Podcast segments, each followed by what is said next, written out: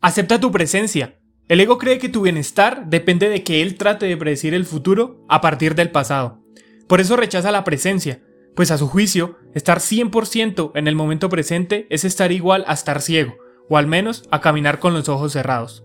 El ego cree que si no predice el futuro o al menos plantea hipótesis posibles, no podrá controlar, y que si no controla, el caos tendrá lugar.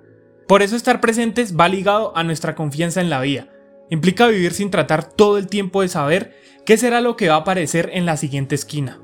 El control es una ilusión, pero nos aferramos a él como si allí estuviera la calle de la paz.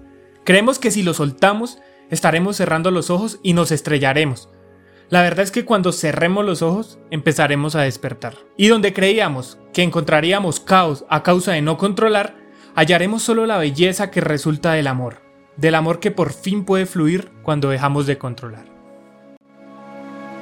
Thank you.